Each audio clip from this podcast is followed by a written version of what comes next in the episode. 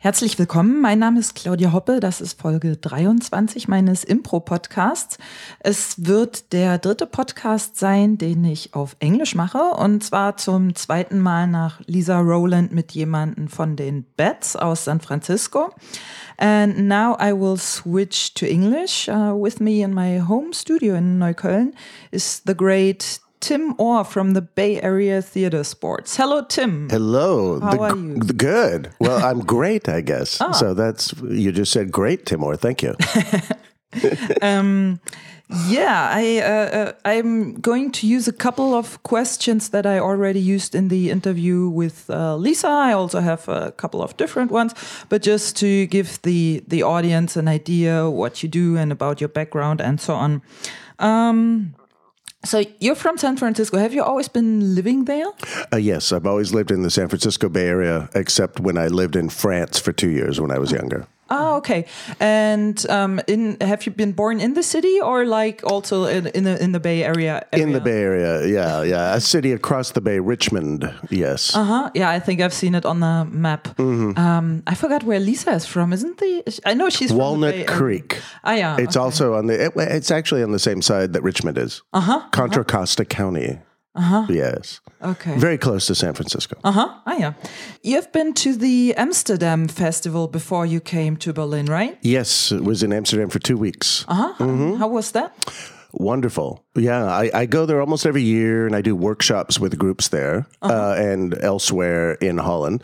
Uh, but this year, the, a group I'm in, which is three people, Three for All, uh, was at the festival. So we did a bunch of shows. And I also did a show with Inbal Lori, who I think you're going to interview in March. Yeah, I, I hope so. Oh, let's let's not. Uh, Oh, sorry. It's a little plug. Yeah. All right. Never mind. um, so, is it your first time in Berlin? It's my first time since 1969. 1969. That's one nine six nine. 1969. Okay, and what did you do when you were here in 1960? Well, we were on vacation. I was a kid. ah, okay. And my father actually took his life insurance policy and cashed it out and took our family on a three month tour of Europe. wow. So we were here. We, um, you know, we did the bus through Checkpoint Charlie and all that kind of stuff. And we actually bought a Volkswagen, uh, a new one. Is it in Hamburg where the big factory was? Uh, uh, Wolfsburg, I think. Oh, okay. Okay. And we bought one and he had it shipped home, Wow. which was his dream to buy a Volkswagen directly from the lot.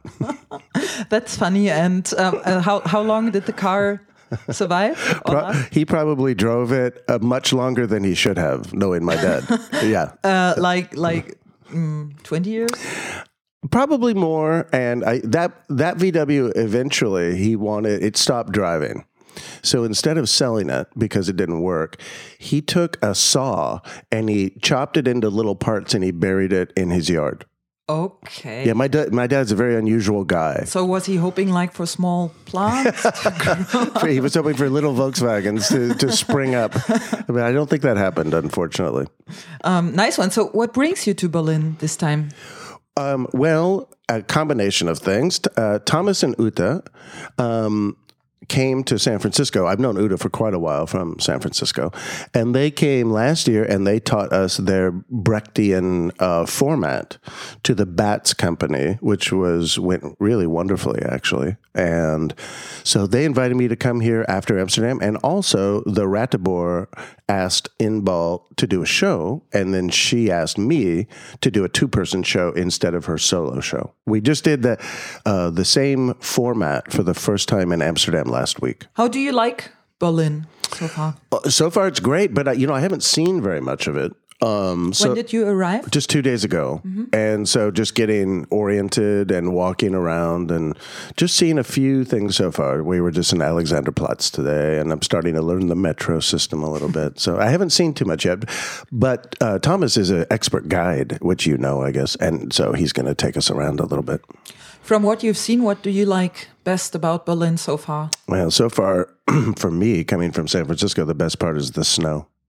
really? Honestly, Oh, nice. it's got it's got to be. We never get snow, yeah. so it's terrible if you live in a place where it snows all the time. But if you're from San Francisco, it's very exciting. but I wouldn't call this snow. This is more like I don't know, snow Yeah. mud kind of. Yeah, thing. not not heavy. Yeah, but yesterday it did. It started to like for an hour. It snowed. For us, it's a big deal, so we like it. Yeah. Interesting.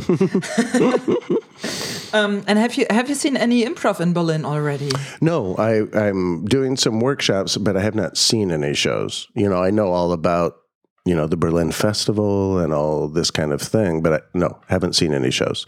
And in fact, I won't see any shows this trip that I'm not in. Uh, I'm in four shows, but I'm not seeing any, unfortunately. Um, yeah, we we can talk about the shows then towards the end. Okay. Um, so uh, coming uh, coming towards the topic of improvising, when did you start to improvise? 1988 1988. Uh huh. And and uh, where and how? in San Francisco. I was an actor. I was a young actor, and uh, I went to a show along with some friends, an early Bats show. Bats started in '86, and we were amazed at the uh, quality of the acting. They were doing short scene work. Uh, we actually started didn't start doing long form until the next year, until 1989. But uh, we just loved it, and I immediately fell in love with improv. It was love at first sight. So I signed up for a class the next day, and for a long time, I was an actor and an improviser, but now just an improviser. And how did you hear about this Bats show that you've seen there? How did you? Hear Um, I heard from a friend of mine who had already started at Bats uh, a couple years earlier. He said, "Hey, you should come see this." And I had no idea what it was because at that time it was called theater sports. So I thought people would be running around and they might be kicking a ball. You, you know, you really had no idea. Um, but I loved it. I loved it. I saw some very good improvisers. Rafe Chase, who's in Three for All, was in that show, and my wife now, Regina Saisi, who's a wonderful improviser, was in that show. And those two, in particular, what they were doing immediately attracted me. Uh, Regina was here last year, if I remember Oh, yeah, yeah, correctly, yeah. right? For the AIN conference. She and Lisa and Rebecca Paretsky, they did a show. I know. In, in fact, they did the format that I created in San Francisco that I'm teaching uh, this week. They did Naked Stage. Ah, Mm-hmm. okay. Yeah, I, I've seen that show in, in the Bühnenrausch last. Uh, yeah. Yeah. Okay. They did a one act. Yeah, we also teach it. I also teach it as a three act. Okay. And what made you then stick with the entire improv thing for so long or at all? Yeah, good question. I think um, well, you know what I what I've discovered as an improviser over now I'm in my 27th year as an improviser is that it's one of those things. Maybe everything is like this. I don't know, but it's one of those things you can always get better at. You could do it for 100 years, and really you might just be a beginner still because there's so many things you have to do, and the challenge of it to me has always been interesting. Uh, never gets boring, almost never. And also, I think I'm extremely lucky because when I started doing improv, the people who were more experienced there were just deciding to do long form improv in 1989, which I think is the first time in the world that anybody did one story. I don't know of anybody who did it earlier anyway. And so I immediately fell in with those people. They were good actors, good improvisers, and very excited to do stories. And so I, I feel like I was in the right place, right time for, for what I like to do. I feel very lucky. Oh, cool. And you already mentioned it. You were an actor. So, what's your like background, educational background? Is it um, just acting, or have you studied something? Or Yes, I I uh, I had two careers for a long time. I actually went through school and graduate school to be a therapist, and I, ha- I had what what kind of like psychotherapist? Uh, yeah, yeah, so, social welfare therapist to work with maybe poor kids in schools and things.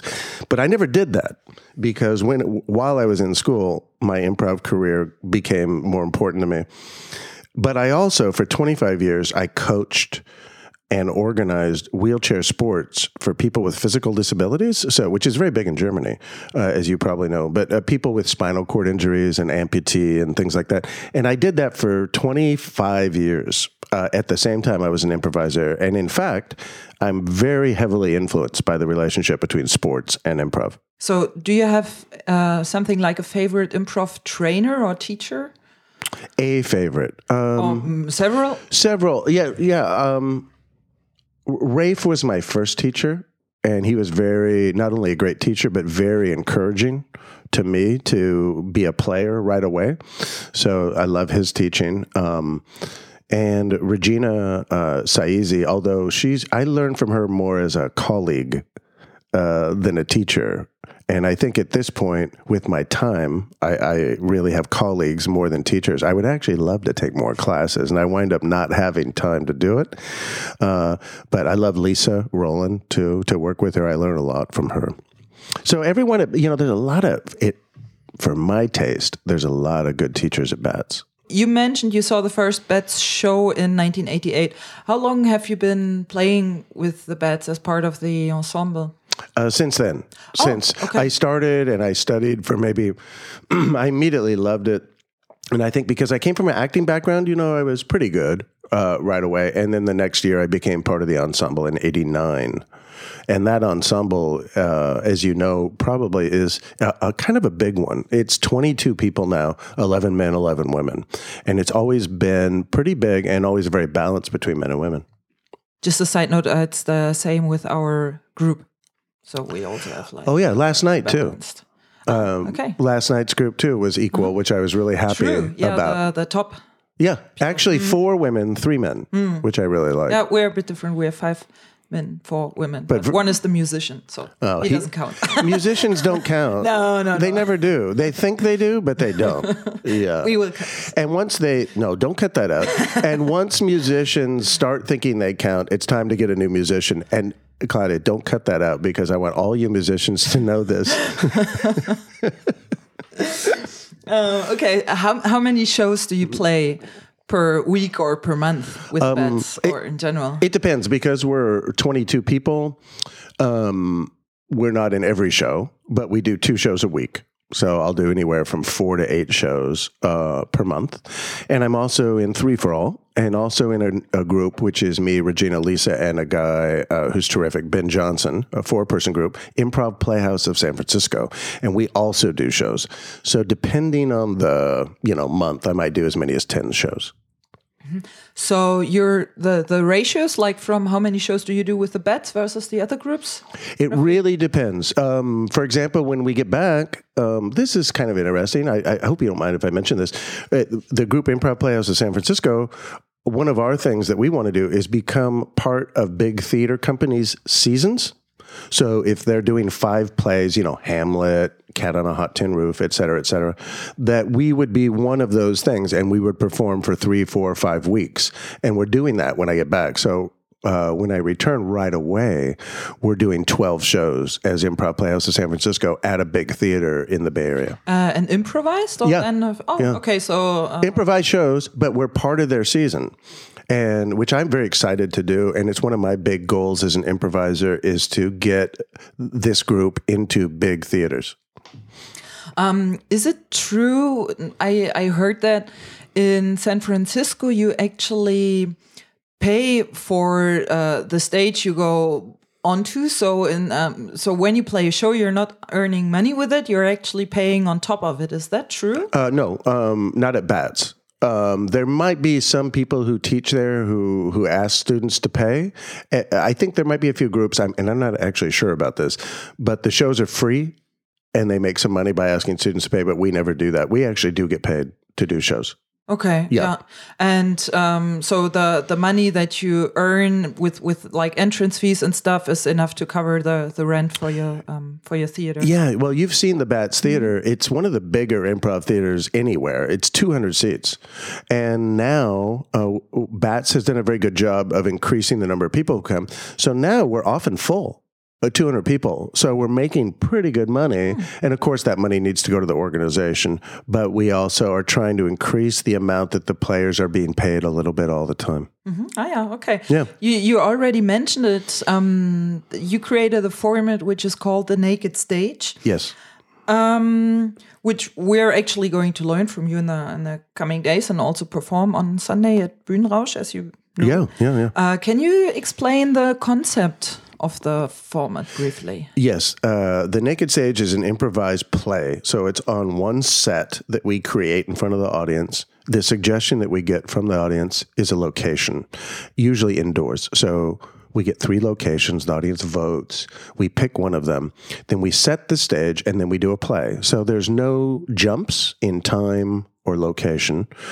All of the movement is from people coming and going. And uh, I love regular like improvised quote unquote movies with all the jumps and everything. I love that. But this is so different. You, you really get to play one character and see what develops over a long period of time if you do the three act. Uh, it's really thrilling to do. It's very different from other improv formats.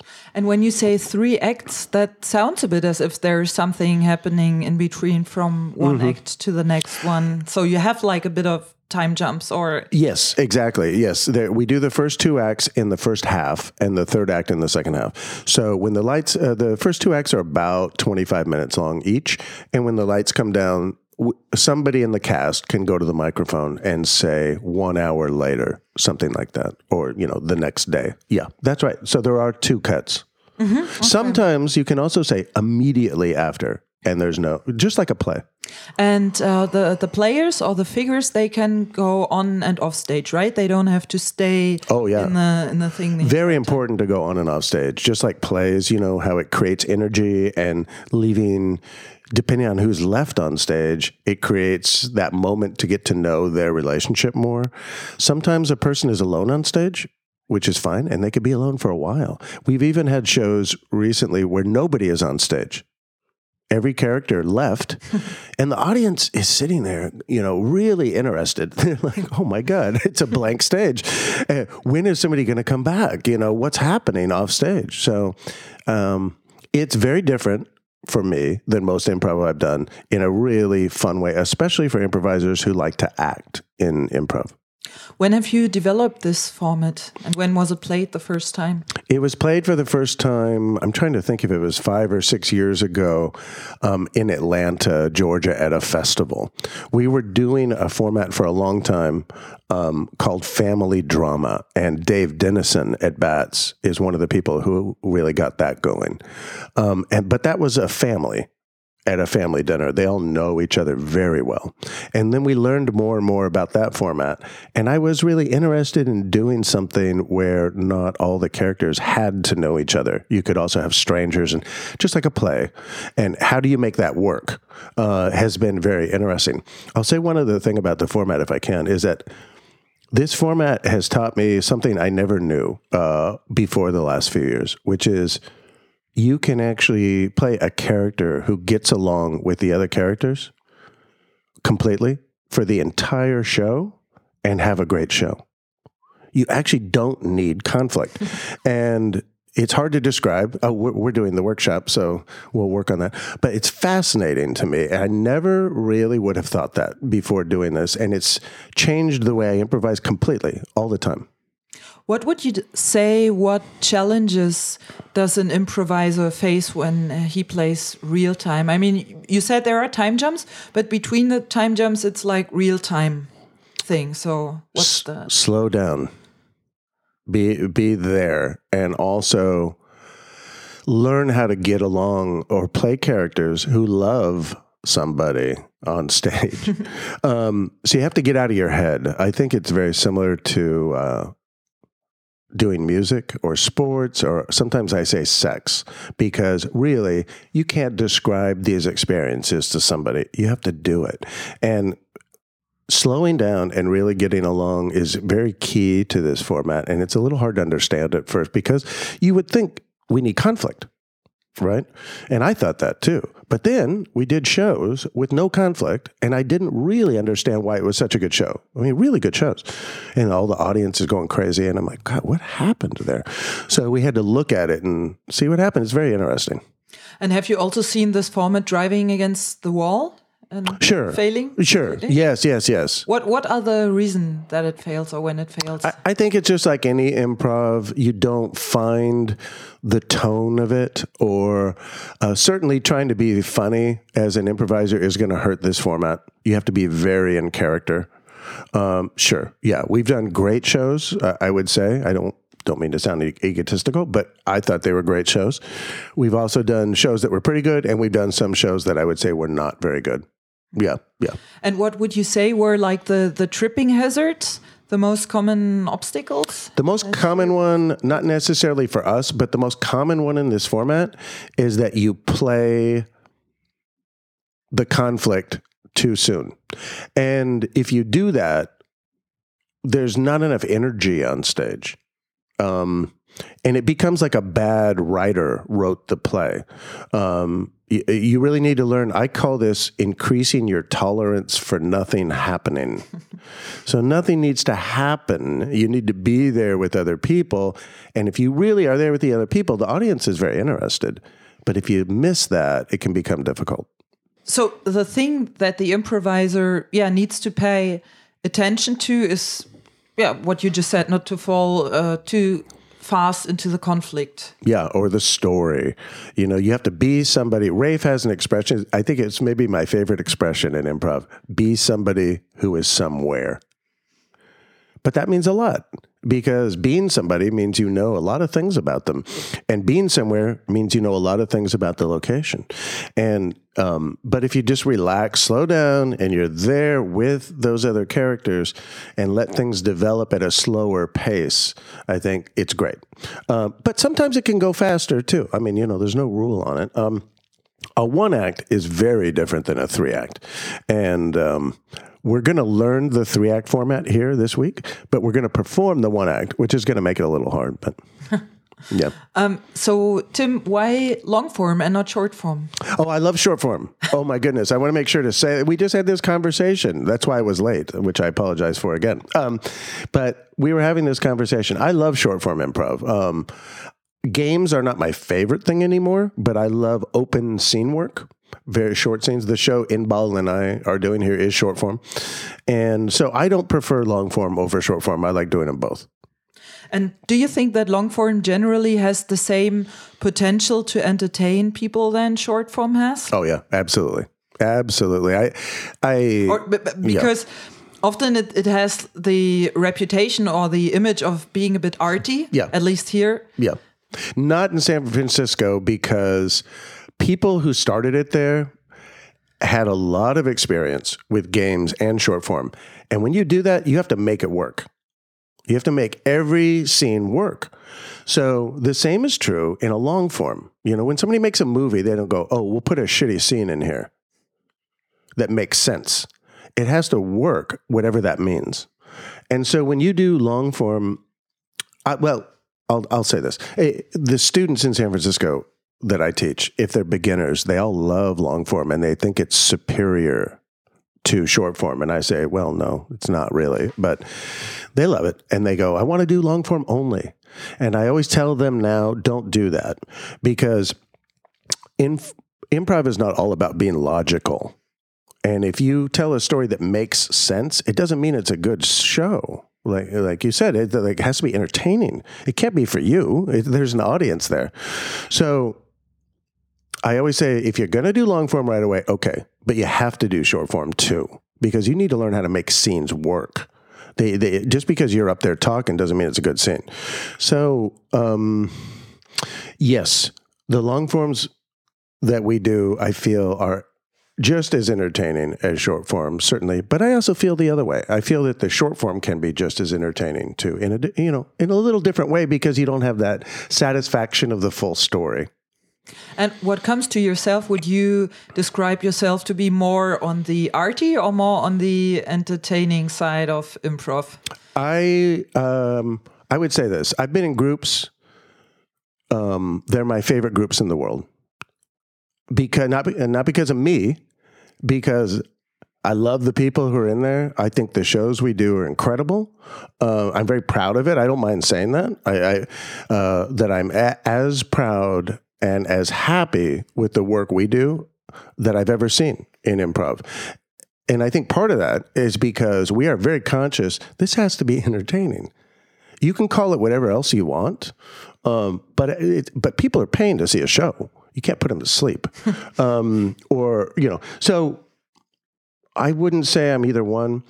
I use an expression which is if you're going to do long form and you're going to do more quote unquote serious improv, how do you add more weight without being heavy? And this is something I think most improvisers want to do. They're like, oh, I want to add more weight to it. And Okay. how do you do that? Um, yeah, good question. Uh, a lot of ways. Number one, talk loud enough. A lot of improvisers do not talk loud enough, and they shouldn't be on stage until they talk loud enough. I feel very strongly about this. I, I think improv schools are sometimes a little bad about this, and they have to get more serious about it. Like you, you can't go on stage. The people in the back can't hear you in our theater. Then you can't go on stage. And once you're louder, then you can. So that's number one that people have to hear you. But uh, that is, I think that really has something to do with call it personal development or whatever. People are um, concerned or afraid Yeah. to show to expose themselves in front of people, be Right, it right. on improv stage or wherever. And they do improv because they like improv, and at a certain point they want to go on stage, which I can understand. But still, they might have this hesitation, like. Oh, well, I cannot. Exp- I, I, I, actually Yeah. want to hide. Yeah, absolutely. And that's what they're doing. I just think, okay, I'll, I'll use an. I told you I was influenced by sports, right? A lot. If somebody is too afraid to run, should they play basketball? Mm, probably not. Yeah, that's the exact same thing. If you are too shy to talk loud enough in front of people who pay money, I mean, if you do it for free, it's different. But people are paying money to see you, then you are not ready to be on the court playing. I really feel strongly about that. I mean, I don't kick people off the stage, but I talk to them. I say, you know, you, you, you I think you, you should take away every reason you have to not talk loud enough. I'm afraid before every show. Me, I'm afraid. I've been doing improv 27 years. I am shy about what I say. I think I'm making mistakes. I think I'm not interesting or funny enough. Those are all just excuses. Hmm. Not one of those things is a good reason to not. It's the only thing I tell improvisers be hard on yourself about that. Tell yourself, I am an asshole for not talking loud enough. Like everything else, be nice to yourself. but with volume, no, it's it's the bare minimum requirement to be on stage. So, okay, well, how did I start talking about this? Um, I don't know. I think I was asking you if you were on the arty or the entertainment Oh yeah, side. yeah, entertainment. But but arty, uh, yeah, I'm a serious improviser. We do serious stories. I love all kinds of tones in story, but I don't. The word arty kind of implies that you're we're doing it for ourselves, and the audience may or may not like it. no, no. You know, I have an ego. Every time I do a show, I want a standing ovation. I swear to God, it's terrible. I shouldn't even say this, but I do. I want the audience to go, yeah, you know. So I'm conscious of the audience. Um, yeah, and uh, coming back to the format, the naked stage, uh, I don't know if you know, but there is a format played by Lee White from Canada and Mathieu Loos from, I think, Strasbourg, uh, which is called No Exit.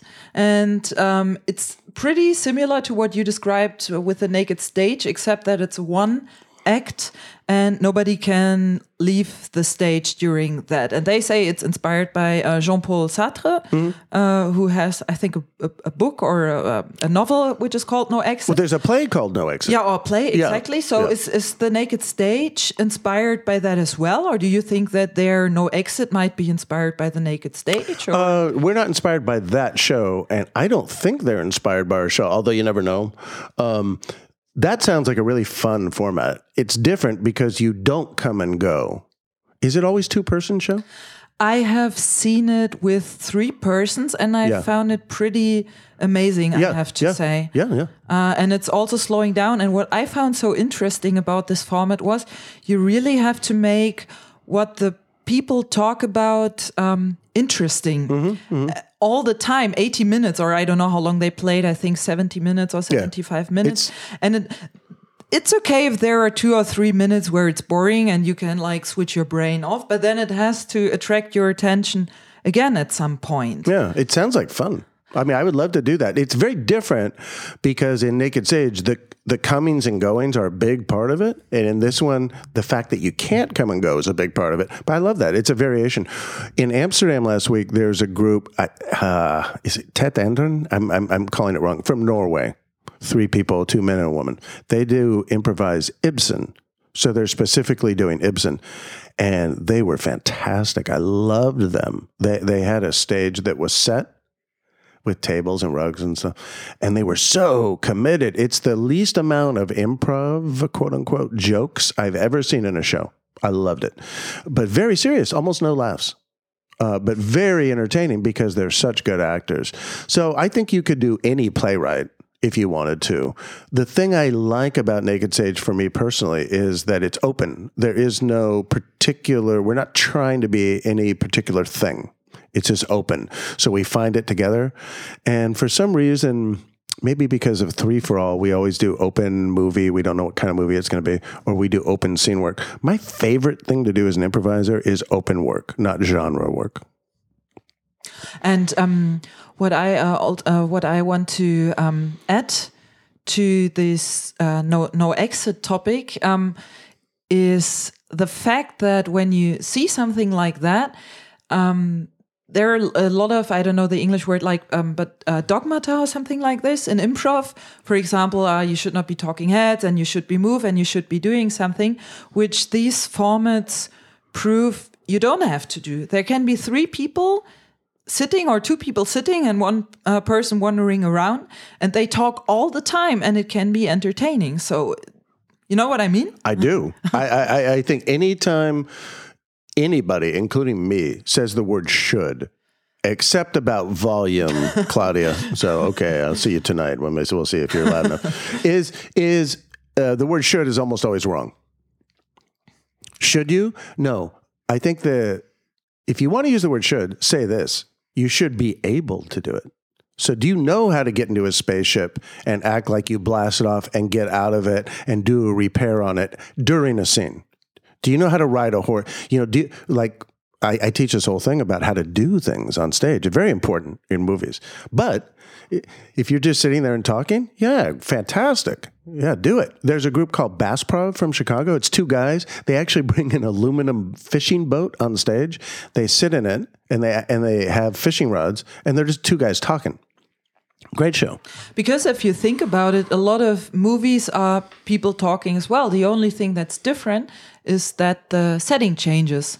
You know, but apart from that, what is important is what happens between people, and what happens between people is usually uh, like uh, communicated verbally. You know, speaking language. So this is why I sometimes had difficulties with this dogma saying uh, talking heads and you should not talk too much. I, I mean, I can see where it comes from and uh, what it's trying to avoid, but um, yeah, as you said, you, you shouldn't be too strict about no, it. No, no, the uh, the should thing is wrong. but but I want to go back to the thing I said though. Uh, the percentage of people of improvisers currently who can do really good space object work and move through space to do anything that people actually do in the real world is very limited. Do you think that pantomime courses, for example, help, or is it too different? You know, like no, no, that could uh, definitely help. Yeah, yeah, depending on the teacher, could definitely help. I mean, yeah, we we we afterwards you come on stage and yeah, you just pulling a rope, being trapped in a glass cube all the time. No, I think you you have to. You know, our approach is to do things in real time, to not speed through them. So if you're doing an activity, if you're milking a cow, for example, can you do a scene while you're milking a cow for five minutes? Can you milk the cow the whole time and get up and empty the bucket? Or do you have to stop to talk? And if you have to stop to talk, this is a weakness. You, you have to be able to do things while talking. You have to talk without doing things. You have to be able to do both of the right. So I- improviser's job is never finished. Um, so yeah, uh, I would uh, leave it at that with the naked stage, unless you want to add something. No. Okay. No. And uh, also ask you about this other format, which you already mentioned that you premiered with Inbal last week in Amsterdam, and which you're going to play tomorrow at the Ratibor uh, Theater. Click. So, can you tell something about this? What is the concept? What is this about? Yes, uh, Click is a format that I just developed last year, and that Improv Playhouse has done. It's uh, people send us photographs. Anything. It doesn't have to be people in them. Could be anything at all. And we take them we put numbers on them and they show on the wall. We ask the audience what's a number? Three three thank you. Boom. We get a photo. We look at it and either immediately or we might wait a few seconds we start a scene from a photograph. And it's interesting I wanted to do this, but I didn't know if it would work. And I thought maybe photographs were too specific, but in fact, they're really open. It's very, very interesting. The show in Amsterdam went, I, I felt quite well. We really had a good time and a lot of variety in the scenes. Yeah. So it's just, it's just scenes based on photographs instead of verbal suggestions. How did the cooperation with Inbal arise or develop? Uh, we met in Amsterdam. She took my long form intensive in 2009 in Amsterdam. We met through the festival, and then she had me to c- come to Tel Aviv in 2010 because she liked the the long form approach. And I went back last year, and two years ago we had her come to San Francisco, and she and I taught a class in improvising with two people. And I've done shows with her with her group in Tel Aviv, but and Amsterdam was the first time we ever did a show together, just the two of us. And they accidentally put us in the big theater on the on the last night, which was not at all what we intended. and I have to say I had a great I think she's a wonderful improviser and we had a great time. So, um, sales pitch. Why should people come and see it? It's Inbal Lori and Tim Orr. Come on. Oh, what are you doing that you would not come to this show? Okay. Um, Another uh, topic or question that interests me, which I or, uh, also asked Lisa when she was here, do you think there's a difference between Anglo American and European improv? Mm, well, no. Overall, no, because I don't think there is a European style from what I've seen. Every country is different, every group is different. Um, I, for me, for in general, the big difference in improv is people who want to act in improv and people who don't, which is fun. And eventually, groups split for this reason. Uh, different groups in cities, people gravitate toward each other over this issue. You know, people who really want to act and play people, or people who want to stand on stage and be funny. And you can do both, of course, but I think if somebody's always trying to be funny or interesting, it creates a problem with the person who wants to tell stories. And I, what I see is that that's the main difference in the world. And that it's not a big, I don't think there is an American style. There's people in San Francisco doing stuff completely different from what I do. So I'm sure there are subtle differences that are interesting, but overall, I don't feel it. Yeah. So speaking about other groups in San Francisco, if somebody wants to travel to San Francisco, what groups besides the Bats, of course, uh, would you recommend to see?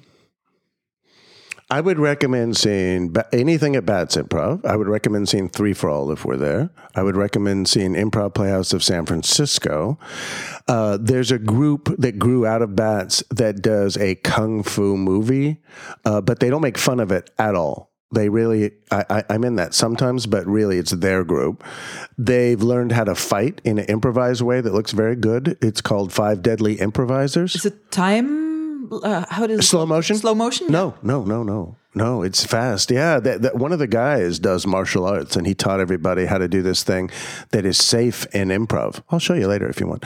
And um, they're terrific. And then you know, they're just like any town, there's other smaller groups I would recommend. I honestly, if you're going to go to San Francisco, this is like a commercial, but if you're going to go to San Francisco and see a show or study, you got to go to Bats because the theater might be the nicest improv theater like anywhere. You know, you've seen it with the window and the door, and you know, it's got all these great things.